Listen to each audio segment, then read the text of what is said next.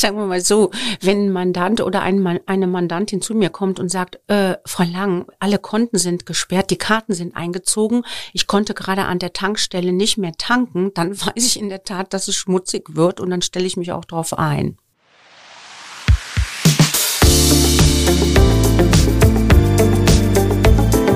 Talk mit K. Mit Sarah Brasak. Hallo liebe Kölnerinnen und Kölner. Hallo natürlich auch an alle anderen. Im Podcast Talk mit K unterhalte ich mich mit interessanten Menschen aus dieser Stadt. Immer im Wechsel mit meiner Kollegin Anne Burgmer. Heute zu Gast bei Talk mit K ist Nicole Langen. Die Kölner Anwältin für Familienrecht berät Menschen vor einer Ehe oder eben nach einer Scheidung. Und wenn die Liebe baden gegangen ist, vor dem Ende möglicherweise noch gelogen und betrogen wurde, geht es oft um vieles. Geld, Häuser, Unterhalt und das Sorgerecht für gemeinsame Kinder. Und nicht selten geht es auch um Rache, die manchmal sogar auf dem Rücken der Kinder ausgetragen wird. Nicole Langen hat erlebt, dass die Polizei Kinder aus der Wohnung des Ex-Partners oder der Ex-Partnerin herausholen musste. Dass Kinder offensichtlich manipuliert worden sind, dass sie vor Gericht aussagen mussten. Und sie ist auch selbst schon von der Gegenseite ihres Mandanten oder ihrer Mandantin bedroht worden.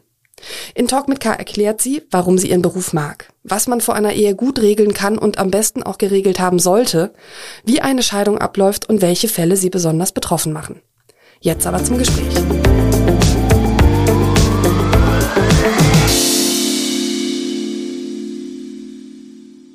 Herzlich willkommen zu Talk mit KV Lang. Ja, ich freue mich auch sehr. Ich freue mich heute mit Ihnen über ein Thema zu sprechen, das emotional und belastend sein kann. Zumindest wenn eine wunderschöne Beziehung oder Ehe, vielleicht sogar mit gemeinsamen Kindern, krachend baden gegangen ist. Das Familienrecht, auf das Sie sich spezialisiert haben. Bis dass der Tod euch scheidet. Das ist ja eine wunderschöne Vorstellung, wenn man heiratet, aber auch eine zunehmend unrealistische, oder? Ja, nach meiner Erfahrung leider ja. Wenn Sie sich mal vorstellen, dass äh, ein Drittel aller Ehen geschieden wird. Ähm, und das muss ich auch sagen, dass das auch zunimmt an Anfragen und Fällen. Das ist definitiv der Fall.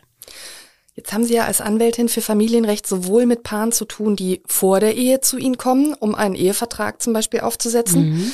aber auch mit Frauen oder Männern, haben wir ja eben drüber gesprochen, die nach einer gescheiterten Ehe dann vor Ihnen stehen und beraten werden müssen. Wäre es Ihnen denn eigentlich lieber, es würden mehr Paare vor der Eheschließung zu Ihnen kommen, statt dass Sie dann hinterher die Scherben aufkehren müssen?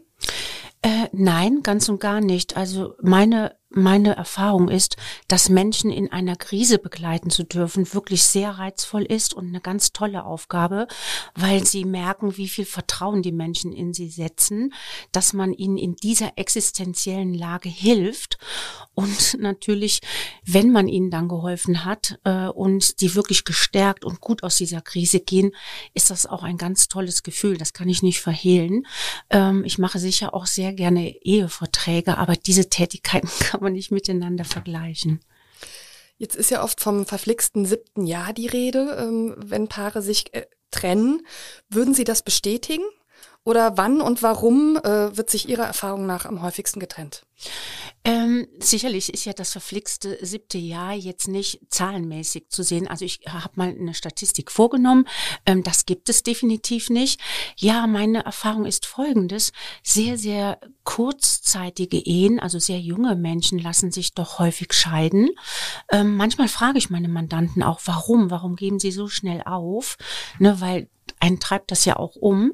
Ähm, und die sagen, ja, nee, das hat nicht funktioniert, nee, äh, dann nehme ich jemanden anderen. Und ich glaube, es ist ja auch heutzutage gesellschaftlich etwas einfacher geworden, sich scheiden zu lassen, nicht mehr so stigmatisiert. Manchmal habe ich fast das Gefühl, die geben zu früh auf, aber es, das ist eben ein großer Part von gescheiterten Beziehungen. Auch die Herausforderung, wenn dann plötzlich die Ehe durch ein Kind oder mehrere Kinder sich verändert, ist eine große Herausforderung. Finanzielle Aufbauphasen, Verschuldung, ein Haus zu kaufen und so weiter. Deswegen scheitern oft junge oder kurze Ehen. Ja, und das andere auch eine Erfahrung, wenn Ehen sehr lange dauern, sagen Menschen, ich habe dem anderen eigentlich gar nichts vorzuwerfen, aber irgendwie ist die Liebe weg. Wir haben uns auseinandergelebt, wir haben nebeneinander gelebt. Also es ist eine Erfahrung, eine Liebe ein Leben lang gut pflegen zu können oder aufrechterhalten zu können, ist einfach vielleicht doch eine sehr große Herausforderung. Haben Sie auch Ihre persönliche Statistik vielleicht dazu gemacht, wer sich häufiger trennt? Sind es eher die Frauen oder eher die Männer? Und ist das vielleicht auch nochmal altersmäßig unterschiedlich? Ähm, ich glaube, dass wir als Familienrechtler auch mit Midlife-Krisen unserer Mandanten irgendwo beschäftigt sind, in der Tat, weil viele Menschen natürlich ein komplexes Leben leben und sagen, ich habe jetzt so viel erreicht, so viel gearbeitet, mir so viel Mühe mich allem gegeben und jetzt möchte ich noch mal frei von allem sein oder noch mal neu anfangen oder am liebsten noch mal jung sein. Und sicher sind das auch ausschlaggebende Gründe. Ähm, aber ich würde nicht sagen, äh, dass davon Männer mehr betroffen sind als Frauen. Also die Erfahrung habe ich nicht gemacht bisher. Jetzt ähm, sind ja Ferienzeiten ähm, durchaus auch Wochen, wo man als Familie sehr intensiv äh, viel Zeit miteinander verbringt. Mhm. Ähm, wir haben ja auch in der Corona-Pandemie häufiger davon gelesen, dass das natürlich Belastungssituationen für Familien ist, mhm. einfach weil man sehr, sehr viel mehr Zeit miteinander verbringt als früher. Ähm, haben Sie in Ferienzeiten oder nach Ferienzeiten oder hatten Sie auch in der Corona-Pandemie als Anwälte nochmal häufiger zu tun? Also ähm, Ferienzeiten sind schon äh, ein wichtiges Thema, zum Beispiel auch die Vorweihnachtszeit und Weihnachtszeit. Ja, da haben wir als Familienrechner nach meiner Erfahrung jedenfalls mehr zu tun, weil ähm, Paare in der Trennung oder Scheidung haben da sehr viele Themen, weil jeder möchte zum Beispiel unbedingt am 24. gerne mit den eigenen Kindern Weihnachten feiern und der andere soll das eben erst später machen, äh, äh, aber der andere möchte das eben auch am 24. Ähm, Weihnachten ist eine sehr emotionale Zeit. Wenn dann Paare schon in der Krise sind, haben sie oft Angst oder Bedenken, jetzt noch mit einem Partner oder einer Partnerin, die sie nicht wirklich noch lieben oder mit der sie sich oder noch gut verstehen, die Weihnachtszeit durchstehen zu müssen. Deswegen haben wir dann sehr viele Anfragen im Vorfeld. Corona, ich habe es nicht so deutlich gemerkt manche ähm, Paare haben gesagt, das hat uns dann doch noch den Entschluss näher gebracht, dass wir uns jetzt wirklich trennen und scheiden, weil dadurch, dass wir nicht mehr unserem Alltagsleben nachgegangen sind, haben wir den anderen Partner oder die Partnerin anders wahrgenommen. Und das, was einem ohnehin dann eben vielleicht nicht mehr gefallen hat, ist einfach stärker hervorgetreten. Ähm, das kann ich schon bestätigen. Ich würde gerne nochmal auf das Weihnachtsthema zu sprechen mhm. kommen. Also tatsächlich ist es dann so, dass sich manche Ex-Partner nicht mehr anders zu helfen wissen, als dass sie dann zu ihnen kommen und sagen, Frau Lang, wie kriege ich das jetzt hin, dass ich mein, dass ich meine Kinder am 24. sehen darf? Auf jeden Fall. Das ist, das ist so. Das ist jetzt auch kein ungewöhnliches juristisches Thema. Umgangsfragen ne, treiben die Menschen mit Kindern um, weil man möchte über die Trennung und Scheidung nicht auch seine Kinder verlieren, möchte die sehr regelmäßig haben oder sehen. Und gerade Geburtstage, Weihnachten, alles, was mit sehr vielen Gefühlen zusammenhängt und was den Kindern ja auch viel bedeutet, ähm, macht diese Problematik sehr spannend, weil natürlich das dann zum Weihnachtsfest hinaus hinaus einen großen Druck ausbreitet und jeder dort eine gute Lösung haben möchte. Und da sollen wir als Anwälte auch behilflich sein. Der gesunde Menschenverstand würde ja jetzt sagen, in einem Jahr hast du die Kinder am 24., im nächsten Jahr bist du dann dran. Ist das auch so ein Rat, den Sie dann geben? Ähm, ja, natürlich. Es gibt immer kluge Ratschläge und es gibt auch Mandanten, die das ähm, so machen. Aber es gibt natürlich, weil die menschliche Psyche ist unterschiedlich und auch ähm, die Bedürfnisse oder wie man äh, seine Rolle den Kindern gegenüber definiert. Und natürlich ist nicht alles nur Vernunft gesteuert, sondern oft sind es Gefühle, äh, die die dann vielleicht vermittelnden Lösungen oder vernünftigen Lösungen erst einmal im Weg stehen. Ähm, das ist ja klar. Und umso mehr brauchen sie unsere Hilfe, weil sie es dann alleine, weil die Parteien es alleine gar nicht mehr schaffen. Da höre ich ja schon raus, dass eine Trennung oder Scheidung, ähm, das ist ja auch bekannt, ähm, durchaus nicht immer von gegenseitigem Respekt und eben gesundem Menschenverstand getragen ist. Wie ist das, wenn Sie Klientinnen oder Klienten treffen, merken Sie gleich beim ersten Termin, ob das so eine Scheidung ist, die respektvoll abläuft oder wo es wahrscheinlich auch schon ordentlich schmutzig zugegangen ist. ja, so, sagen wir mal so, wenn ein Mandant oder ein, eine Mandantin zu mir kommt und sagt, äh, Frau Lang, alle Konten sind gesperrt, die Karten sind eingezogen, ich konnte gerade an der Tankstelle nicht mehr tanken, dann weiß ich in der Tat, dass es schmutzig wird und dann stelle ich mich auch darauf ein. Mhm. Okay, das ist ja schon ein relativ eindrucksvolles Beispiel. Haben Sie noch eins? Also weiß ich nicht, es gibt natürlich auch schlimme Szenen, dass jemand sagt, ne, äh, wenn du mich verlässt, äh, dann sterbe ich oder wenn du mich verlässt, äh, dann bringe ich mich selber um dich um oder sonstige äh, äh, Emotionen, die erstmal ganz, ganz hochschlagen. Und natürlich sind wir dann als Anwälte auch aufgerufen, diese Menschen nicht nur juristisch zu beraten, sondern auch mit ihren Ängsten und natürlich auch mit den Ängsten, die dadurch von der Gegenseite eigentlich kommen, ähm, aufzufangen. Das ist schon eine komplexe Tätigkeit. Das ist natürlich eine gravierende psychische Bedrohung oder Erpressung, ja. ähm, wie das klingt, mit der sicherlich ja. leicht umzugehen ist. Ja, ist dann auch manchmal eine Lösung, dass Sie versuchen, die Parteien nochmal zum gemeinsamen Gespräch dann auch zusammenzubringen bei Ihnen und Sie moderieren das? Ähm, solche Lösungen ähm, werden ganz häufig äh, von uns erstmal angedacht, weil äh, meine Erfahrung ist natürlich, am Anfang einer Krise können die Wogen ganz hoch schlagen und die Parteien finden selber nicht mehr raus. Und natürlich, wenn sie dann das Glück haben, dass vielleicht zwei Anwälte oder ein Mediator oder äh, ein, eine einvernehmliche Scheidung angestrebt wird, kann man diese Krise noch einmal kanalisieren, bewältigen und äh, da kann durchaus was ganz Positives wieder rauskommen. Das ist ja auch ein gesundes Erleben, dass man sagt, okay, eine Krise macht Probleme, macht schlimme Ängste, löst äh, ähm, Probleme aus, aber man kann trotzdem auch noch eine Lösung finden. Das erlebe ich immer wieder bei Menschen, dass das auch dankbar angenommen wird. Gibt es denn so einen Fall, an den Sie sich vielleicht auch bis an Ihr Lebensende erinnern werden, weil Sie sagen, da gab es eigentlich keine Lösung, das war einfach ein, ein schlimmer Fall? Wir nennen hier natürlich überhaupt keine konkreten Beispiele, aber Sie können das ja sicherlich hinreichend verfremden, so dass man so eine Ahnung bekommt von den Dimensionen, mit denen Sie da teilweise auch zu tun haben.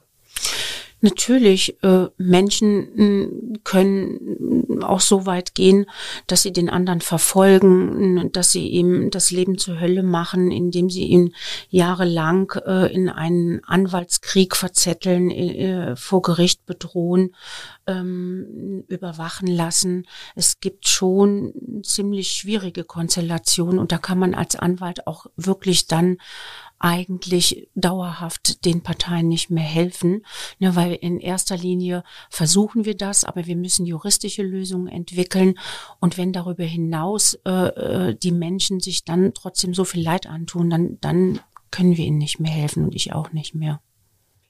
Um was wird denn so ganz grundsätzlich am häufigsten gestritten nach einer Trennung? Ja, es geht halt doch immer viel um Geld. Unterhalt ist ein großes Thema, weil er existenziell ist, weil Trennung und Scheidung natürlich auch mit Existenzängsten einhergehen. Ähm, aber Geld auch im, im, weiteren Sinne, eben Vermögen, Häuser. Ähm, das ist schon ein sehr dominantes Thema. Und dann wahrscheinlich natürlich die Kinder.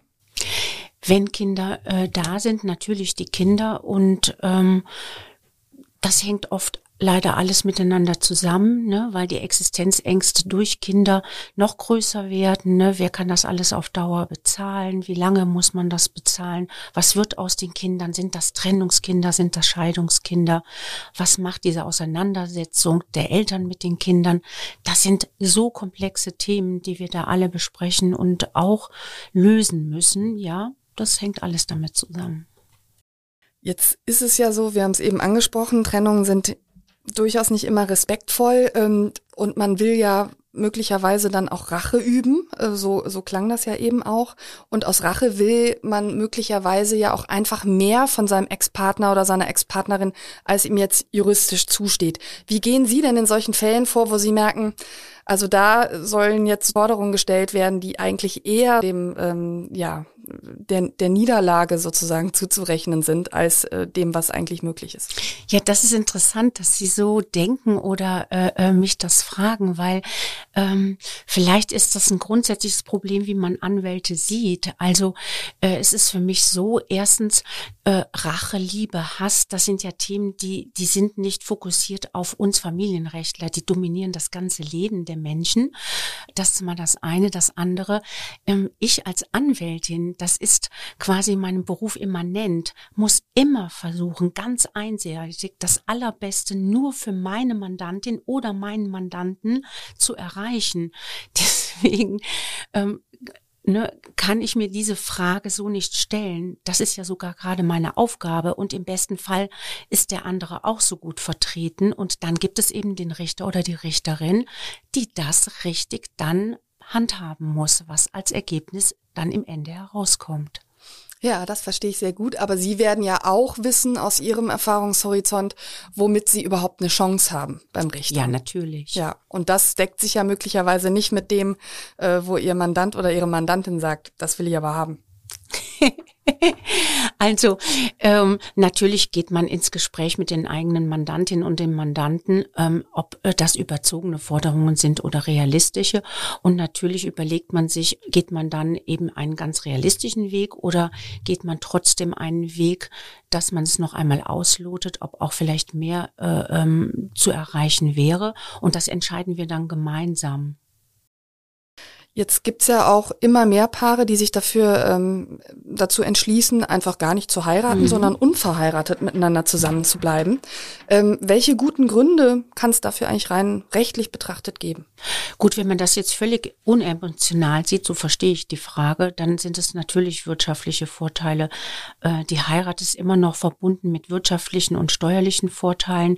Es gibt eben das sogenannte Ehegattensplitting, äh, es gibt die Sparerpauschale, es gibt die Grundfreibeträge, es gibt Vorteile bei Schenkungs- und Erbschaftssteuer, ja auch Krankenversicherungsvorteile oder auch äh, Vorteile bei der medizinischen Notfallversorgung. Das heißt, das sind rationale Vorteile, die damit verbunden sind. Und ähm, was sind denn dann Fallstricke, wenn man heiratet, die man jetzt vorher nicht hatte?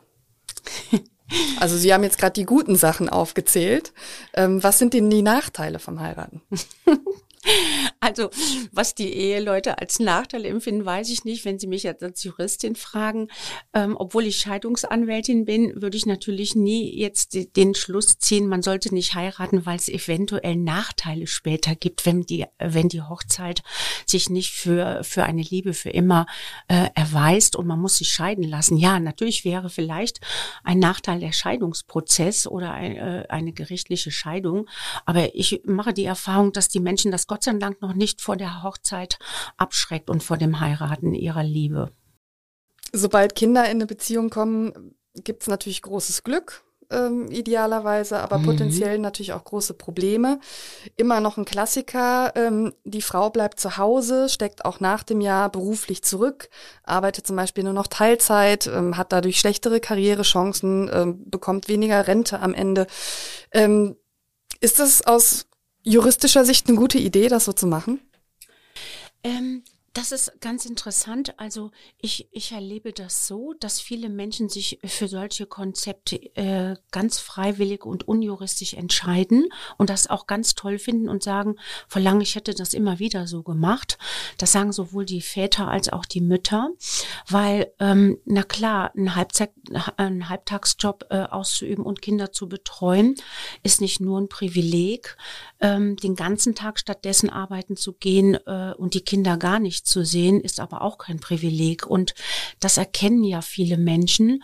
Und was wir oft machen, ist mittlerweile, dass solche Parteien zu mir kommen und sagen, verlangen, da machen wir einen Ehevertrag und dann kommt da irgendwie eine Kompensation rein, also finanziell oder dass der oder diejenige mehr bekommt, weil die hat vielleicht Nachteile. Also das finde ich schon ganz erstaunlich, wie viel Gedanken sich Menschen mittlerweile oder auch junge Paare bei diesen Konstellationen selbst schon machen und dem anderen Partner ähm, dafür etwas geben möchten damit diese Lebensführung aufgeht. Was empfehlen Sie denn in solchen Fällen konkret? Also wie kann man das relativ einfach dann auch lösen? Äh, ja, was heißt einfach? Man muss, ähm, also man kann das durch einen Ehevertrag zum Beispiel lösen. Das ist wahrscheinlich die beste Lösung. Aber einfach, man muss schon sehr viel antizipieren. In welcher Phase würden sich jetzt Paare, die so ein äh, Lebenskonstrukt haben, trennen? Ne, in welchem Alter ist dann die Frau, der Mann? Wie viel hat sie schon an Nachteilen? Was wird über die Scheidung kompensiert? Weil Sie sagten vorhin Rentennachteile. Aber unser System ist ja schon so, dass durch die Scheidung derjenige mehr Rente abgibt, abgeben muss, der während der, End, während der Ehe mehr arbeitet. Das heißt, das kompensiert das ja schon in gewisser Weise. Also unser Familienrecht ist da ja auch schon, sage ich jetzt einfach mal, sehr toll, ähm, weil an solche Dinge schon gedacht wird. Und alles Weitere müssen wir schon sehr akribisch und das ist auch eine Arbeit, weil wir etwas antizipieren müssen. Wie könnte sich was entwickeln und was muss dann kompensiert werden? So einfach ist das nicht, einen solchen Ehevertrag zu erstellen. Da gebe ich Ihnen leider recht. Okay, es kommt dann auf die Details an. Ja. Aber das Unterhaltsrecht ist in den vergangenen Jahren ja geändert worden. Das mhm. war ja mhm. vielfach zu lesen und ähm, wie ich gelesen habe, auch zu Ungunsten der Frauen, oder? Ja, also ich weiß nicht, ob man einfach sagen kann, äh, diese Reform des Unterhaltsrechts ist zugunsten äh, der Männer und zu Ungunsten der Frauen. Das ist, war natürlich nicht die Intention des Gesetzgebers, ähm, sondern ähm, das ist geändert worden, weil die Lebenswirklichkeit auch sich geändert hat, weil äh, viele Frauen arbeiten und äh, ähm, Geld verdienen auch und weil man auch gesagt hat, man kann nicht nur den Männern die Verantwortung überschreiben, aber im Einzelfall wirkt sich das in der Tat dann nicht gut aus, weil wir äh, äh, das vielleicht bei einer Reform nicht bedacht haben. Ich finde, so wie ich meine Praxis erlebe, in der Praxis gleicht es sich schon aus, weil die Richter oder die Rechtsprechung es anders äh, umsetzt und Einzelfall und mehr Einzelfallgerechtigkeit anstrebt. Aber natürlich gibt es immer wieder Fälle, wo ich auch schon mal hadere.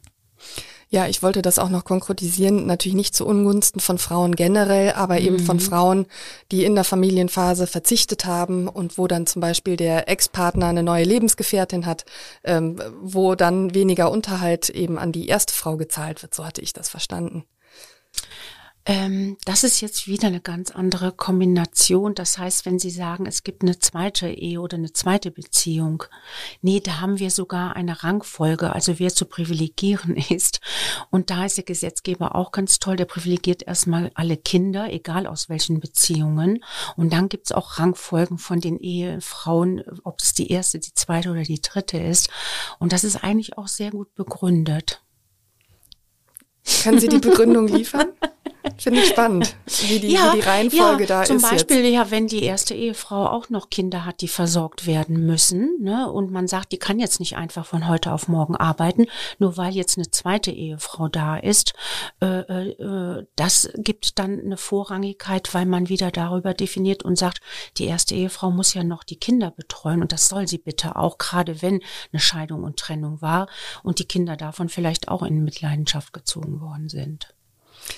Setzen heute eigentlich viel mehr Paare auf Eheverträge als zum Beispiel noch vor 20 Jahren? Ähm, ja, das äh, also ist zumindest in meiner Praxis so, weil viele junge Eheleute schon sich sehr viel damit beschäftigen, sehr viel gelesen haben, äh, teilweise äh, es auch eine Erbengeneration ist und äh, sie sagen, was ist eigentlich der Unterschied zwischen ererbtem Geld und das, was wir gemeinsam in der Ehe aufbauen? Ähm, ist das nicht zu regeln? Ähm, deswegen erlebe ich das schon so, dass das häufiger jetzt geworden ist oder mehr. Was würden Sie denn sagen? Sollte jedes Paar, das heiraten möchte, eigentlich am besten einen Ehevertrag aufsetzen? Nein. Ähm, ich habe sehr viele Eheleute, die ohne Ehevertrag äh, äh sehr lange Zeit glücklich gelebt haben. Ähm, und es gibt auch sehr viele Eheleute, die ohne Ehevertrag eine gute Scheidung äh, also hinbekommen.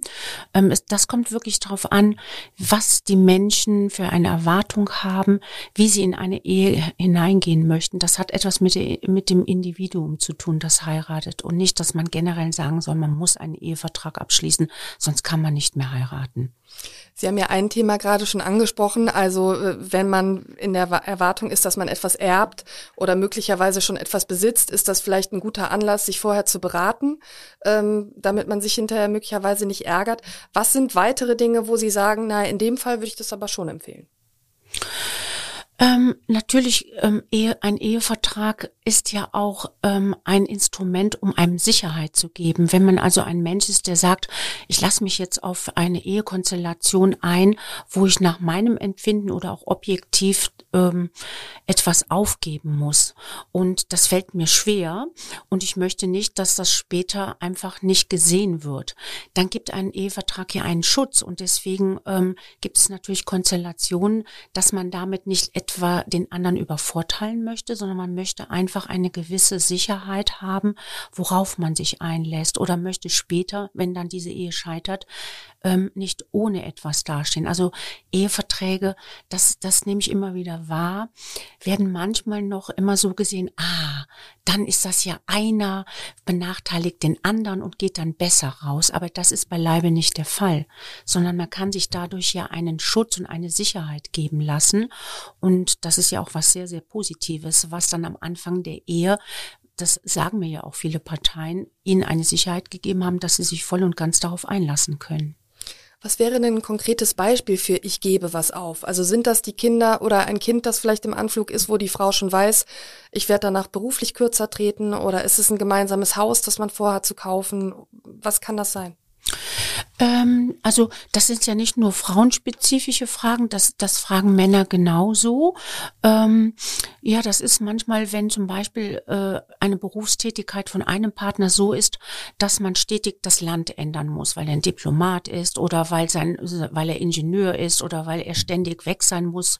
Ähm, oder die Frau äh, im, im, im öffentlichen Dienst sagt, ja, ich kann aber dann Karriere nur machen, wenn ich da noch meine Dienststellen wechsle und so. Und beide Parteien kommen über überein, oh mein Gott, dann können wir nicht sesshaft werden, äh, die Kinder müssen ständig in andere Schulen, die werden keine Freundschaften pflegen können.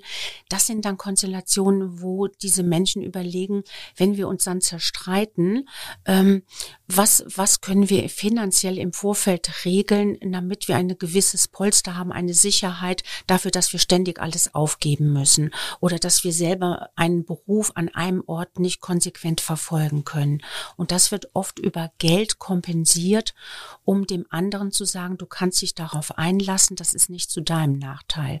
Es ist zu meinem Vorteil, weil ich mich gut entwickeln werde, aber der andere soll nicht einfach der Verlierer dann sein.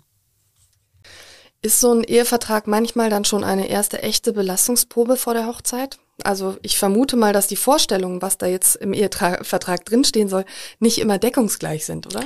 Also das ist auf jeden Fall eine Belastungsprobe manchmal. Ähm, ja, warum?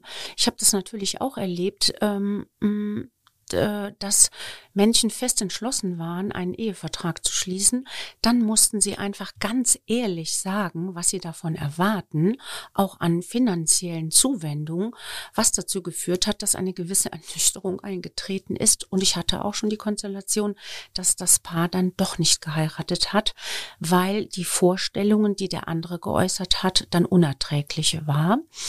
Ähm, das ist sicher ein dramatischer Fall, ne, um das zu sagen. Ähm, ja, das ist eine erste Belastungsprobe, wenn einer unbedingt einen Ehevertrag will und der andere sich das partout nicht vorstellen kann. Oder wenn Regelungen gewünscht werden, die in der Tat zu einseitig sind. Aber das ist nicht das Gros der Fälle, das muss ich trotzdem nochmal betonen. Hm. Aber was könnten Regelungen sein, die dann zu einseitig sind? Ja, wenn jetzt vielleicht wirklich einer die Vorstellung hat, hm, ich äh, möchte das so regeln, dass das sehr gut für mich passt, aber für den anderen nicht. Mhm. Ja. Mhm. Also ähm, gibt es aus Ihrer Sicht Dinge, die man in einem Ehevertrag partout nicht regeln kann, auch wenn das immer wieder gefragt wird? Also wir müssen jetzt nicht über ähm, Liebesschwüre bis ans äh, Ende der Tage reden, aber vielleicht gibt es ja noch andere Dinge, mit denen Sie immer wieder konfrontiert werden und sagen, nee, sorry. Ja, sicher. Man kann ne, äh, eheliche Pflichten, wie man das auch immer überschreiben möchte, ne, da können Sie sich ja jetzt denken, das kann man sicherlich ehevertraglich nach deutschem Recht nicht regeln. Das hört man ja manchmal aus Hollywood. Ähm, aber auch jetzt wirklich so äh, ganz realistische Dinge. Also das, das habe ich schon häufiger, wenn Menschen aus von unterschiedlicher Nationalität heiraten. Also ein Deutscher heiratet eine Amerikanerin und ähm, aus der Ehe gehen Kinder hervor. Und dann sagt der Ehemann, oh Gott, wenn wir uns mal scheiden lassen, möchte ich nicht, dass du mit unseren Kindern wieder zurück nach Amerika gehst. Wie soll ich die regelmäßig sehen? Das wäre ja für mich eine ganz furchtbare Vorstellung. Und natürlich wünscht sich dieser Mandant dann, äh, dass die Frau das im Falle der Scheidung nicht tun sollte. Und das könnten wir nicht regeln. Ne, das ist gerichtlichen Verfahren äh, vorbehalten. Das kann man definitiv, die Freizügigkeit von Menschen kann man nicht einschränken, zum Beispiel in Eheverträgen. Also dabei kenne ich selbst schon mindestens ein, zwei Fälle, wo solche internationalen Paare zusammen waren und das ganz konkret dann zum Problem geworden ist. Also ja. das ist ja durchaus dramatisch. Das ist sehr dramatisch. Das ist sehr dramatisch. Ähm, da äh, muss ich auch sagen, wenn ich mit den Fällen betraut bin, ähm, zerreißt es mich manchmal auch, ne, weil derjenige, der dann das Problem hat, dass der andere so weit weggeht und seine Kinder dann nicht sehen kann oder sie ihre Kinder nicht sehen kann, das ist auch für mich als Familienrechtlerin schon belastend. Ähm, ja, unser Gesetzgeber geht aber hin und sagt, wenn du mit jemandem eine Ehe eingehst und der kommt aus einer ganz anderen Kultur, aus einem ganz anderen Land, ist in gewisser Weise im Falle des Scheiterns eine solche Problematik dem immanent.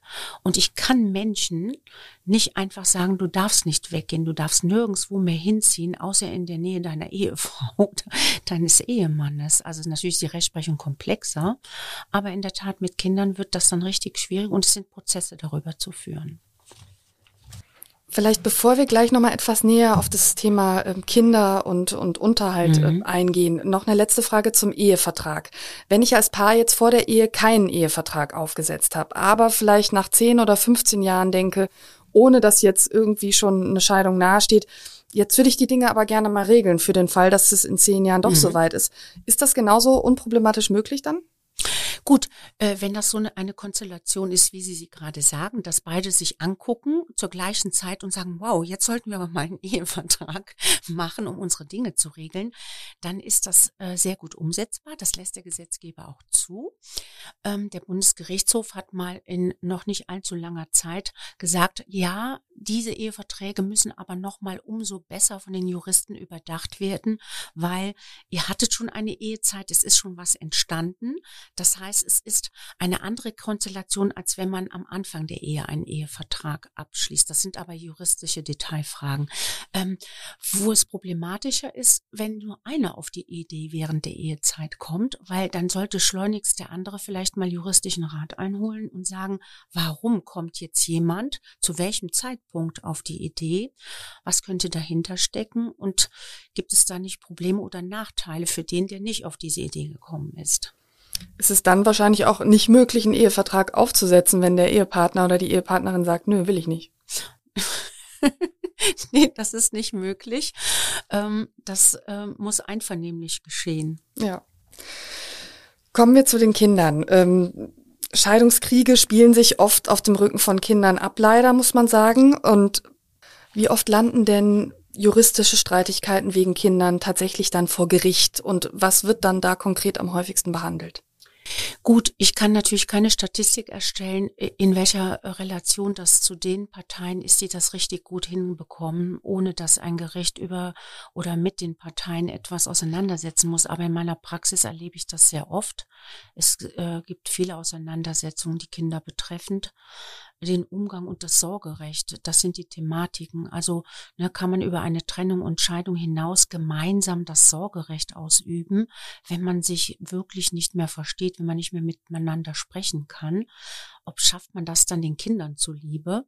Und natürlich dieses Umgangsrecht, weil ähm, das sind ja nicht einfach per se schlimme Menschen, die sich jetzt wegen der Kinder streiten wollen, sondern hm, eine Trennung und Scheidung von einem Partner ist schon schwierig, aber eine Trennung von den eigenen Kindern, die ist natürlich noch schwieriger. Und das sind die Themen, das möchte keiner. Die Kinder sollen über eine Trennung auch den Kindern zuliebe natürlich. Und das finde ich eine ganz tolle Aufgabe von unseren, von unserer Rechtsprechung und von uns Juristen, dass die Kinder lernen, ja, es gibt im Leben Krisen und leider deine Eltern sind jetzt auch davon betroffen, aber die Krise wird nicht zur Vollkatastrophe. Die Krise geht nachher weiter, indem es wieder ein geordnetes Leben mit den Kindern nur in einer anderen Konstellation gibt in anderen Bezügen. Und das ist ja unsere Aufgabe. Und das sind eigentlich, ist das Ziel in diesen Streitigkeiten. Jetzt stelle ich äh, mir das besonders schlimm vor, wenn es eben so ist, dass ein Elternteil dann versucht, die Kinder auf seine Seite zu ziehen, indem er schlecht eben über die Ex-Partnerin oder den Ex-Partner spricht. Und das führt ja dann bisweilen, so liest man das zumindest manchmal dazu, dass dann die Kinder eben so manipuliert werden, dass sie dann nicht mehr zu dem anderen Teil wollen, obwohl sie es eigentlich müssen und so weiter. Sind das dann auch Fälle, die vor Gericht landen und wo dann Kinder und Jugendliche mitunter auch aussagen müssen, auch wenn man ja, glaube ich, versucht, sowas zu vermeiden, oder? Möglichst. Ähm, natürlich, das ist so, ähm, manche versuchen natürlich ihre Kinder zu beeinflussen, direkt oder indirekt, weil der Kampf um das Kind ähm, nimmt manchmal Züge an, die natürlich schwierig sind und für das Kind schwer zu ertragen.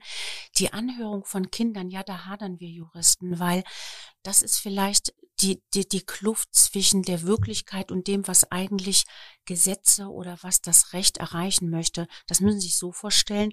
Eigentlich sollten Kinder gehört werden vor Gericht, damit wirklich auch deren Stimme gehört wird. Also das ist ja eigentlich ein ganz toller Gedanke. Das, da überlege ich auch immer die ganze Zeit, ähm, dass man sagt, okay, deine Mutter möchte das, dein Vater möchte das, beide haben Anwälte und die helfen denen, ihren Willen und das, was die möchten, auch gut durchzusetzen. Aber was möchte denn das Kind? So, und deswegen ist der Grundgedanke eigentlich eigentlich famos, zu sagen, wir nehmen das Kind als Mensch, als Subjekt und auch als Willensträger mit Würde und Selbstentfaltung wahr. In der Praxis führt das eben manchmal dazu, dass ähm, dann Kinder beeinflusst werden, weil natürlich die erwachsenen Beteiligten ähm, das nicht so abstrakt und, und ganz toll mit übergeordneten Zielen sehen, sondern sagen, okay, das Kind soll doch bitte aussagen, dass es zu mir möchte, weil ich finde, es gehört zu mir und ich kann das besser als der andere. Das heißt, das Kind steht dann im Gerichtssaal, Mutter und Vater stehen dort und man hat dann aber möglicherweise auch als Richter oder als Anwältin das Gefühl, das ist jetzt eine ganz verzwickte Situation für das Kind und möglicherweise ist es auch gerade nicht ganz aufrichtig, weil es Zwang empfindet.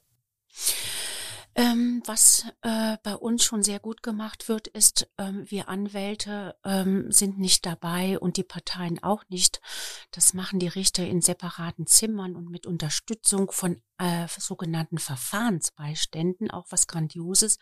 Also nach unserem Rechtsverständnis bekommt das Kind einen eigenen Anwalt, einen eigenen Fürsprecher gestellt. Also da können Sie schon mal sehen, wie viel wir darüber nachdenken und was alles getan wird, um die Kinder zu schützen und ihnen gute Bedingungen zu schaffen.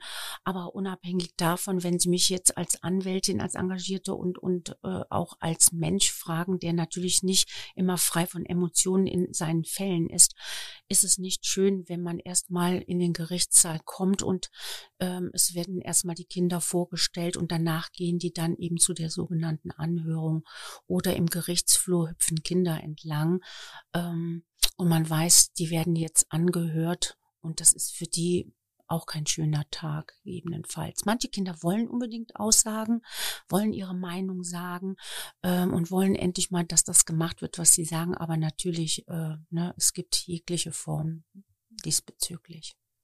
Sie arbeiten ja schon längere Zeit in dem Beruf. Ist das etwas, wo Sie sagen, da hat sich die Situation für die Kinder vor Gericht auch verbessert? War das früher noch anders? Also zum Beispiel, dass die Kinder dann eben doch äh, vor Mutter, Vater, Anwälten äh, und wem auch immer noch aussagen mussten?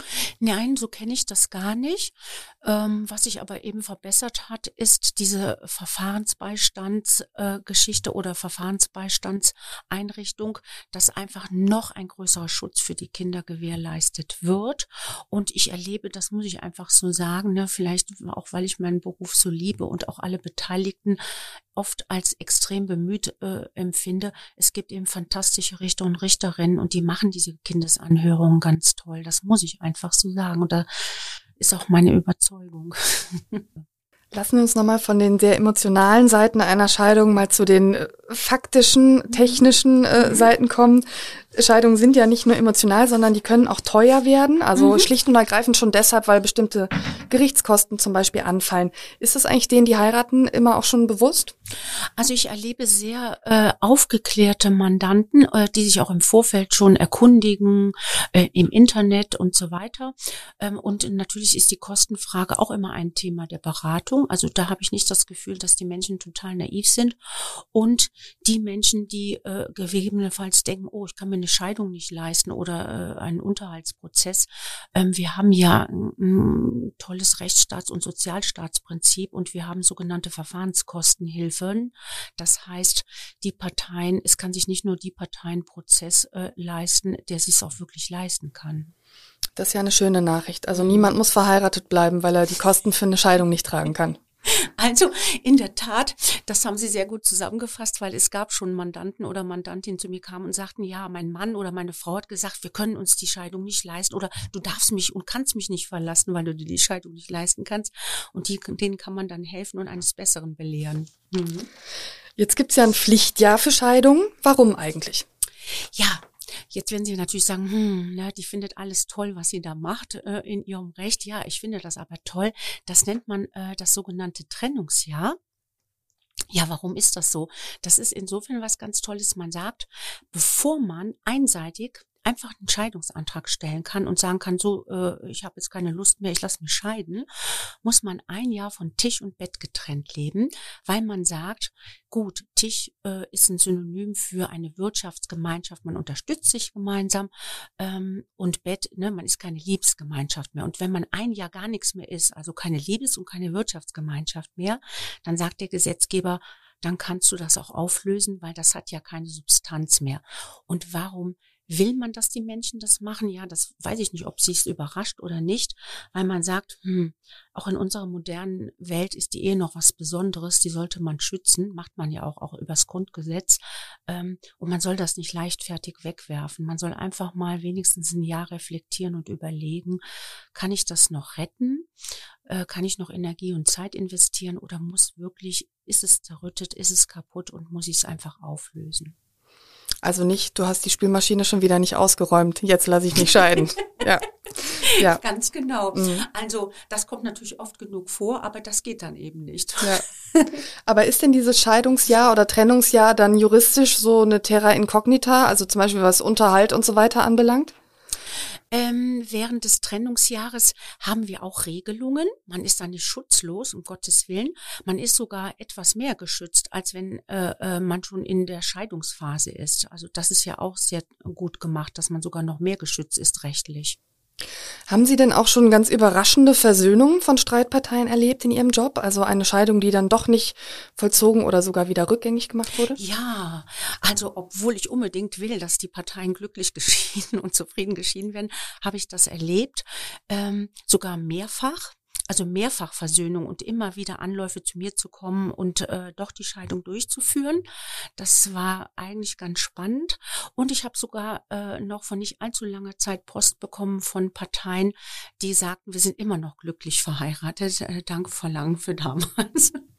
Und wie ist dieser Fall ausgegangen mit dem immer wiederkommen? Hatte das dann ein glückliches Ende oder das war dann irgendwann mal klar? Glück, das Nein. hatte kein glückliches ja. Ende. Das mhm. hatte kein glückliches Ende. Und äh, derjenige, der dann mein Mandant war, hat sich danach auch noch zweimal scheiden lassen. okay. Aller schlechten Dinge sind drei. Hm. Ähm, was ist denn für Sie der Gradmesser für eine gute Scheidung?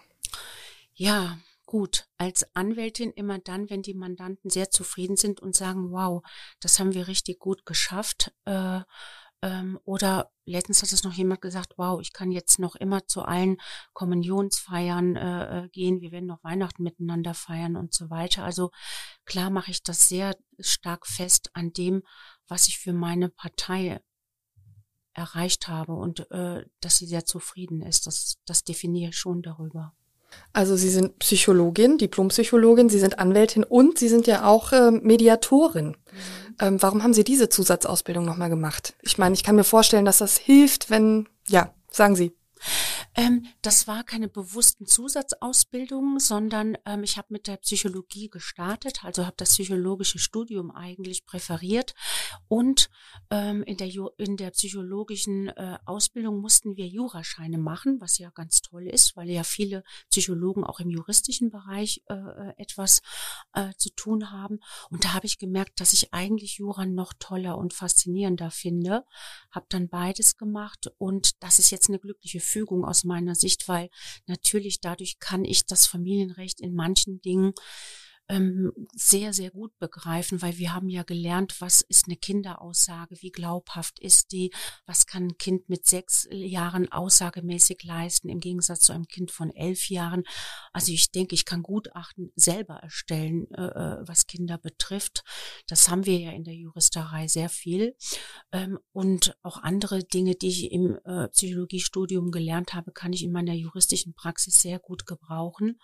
Und das hat mir sehr geholfen. Das, das hat sich einfach sehr, sehr gut gefügt. Und die Mediation, ja, es gibt immer noch Mandanten, die sagen, ich kann und will mich nicht streiten. Ich möchte diese persönliche Krise ohne Gericht, ohne Dritte einfach lösen. Aber da brauchen wir Hilfe. Und äh, ich möchte einfach solchen Menschen auch helfen. Äh, äh nicht nur die, die zerstritten sind, engagiert helfen, sondern auch die, die sagen, wir möchten uns wirklich nicht streiten. Wir möchten es einfach so schaffen. Und und werden das auch mit Hilfe eines Dritten.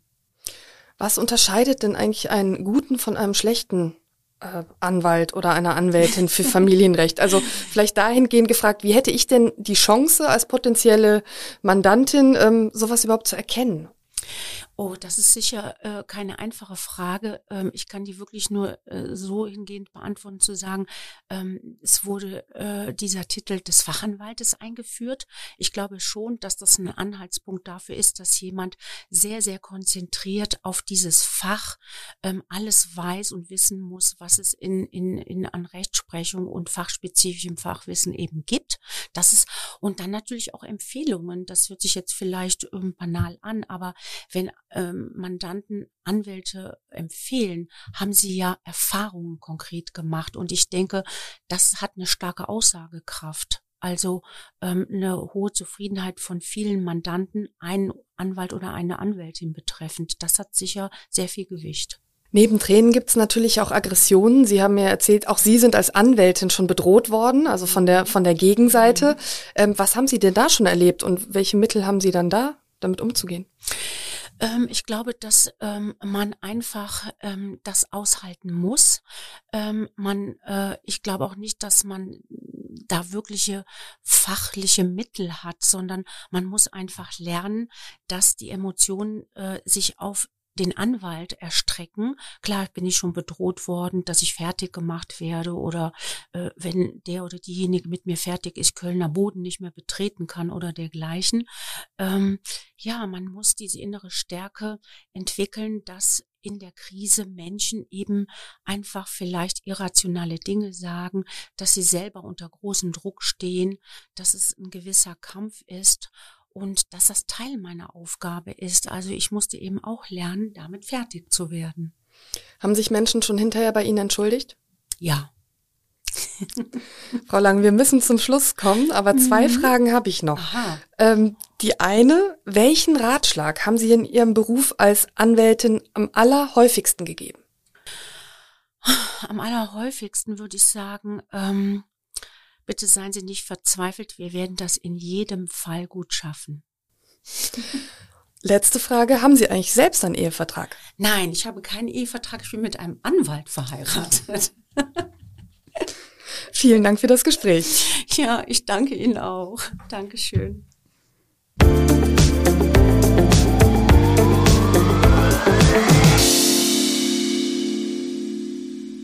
Das war die Talk mit K-Folge mit Nicole Lang. Vielen Dank fürs Zuhören.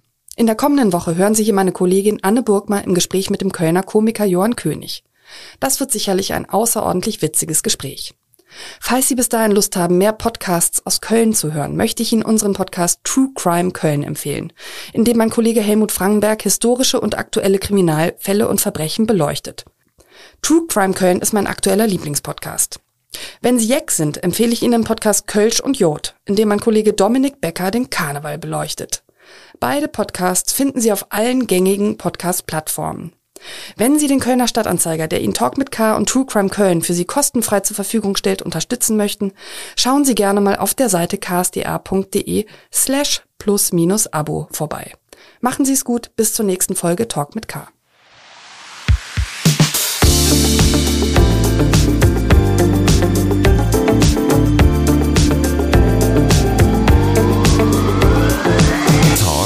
mit K.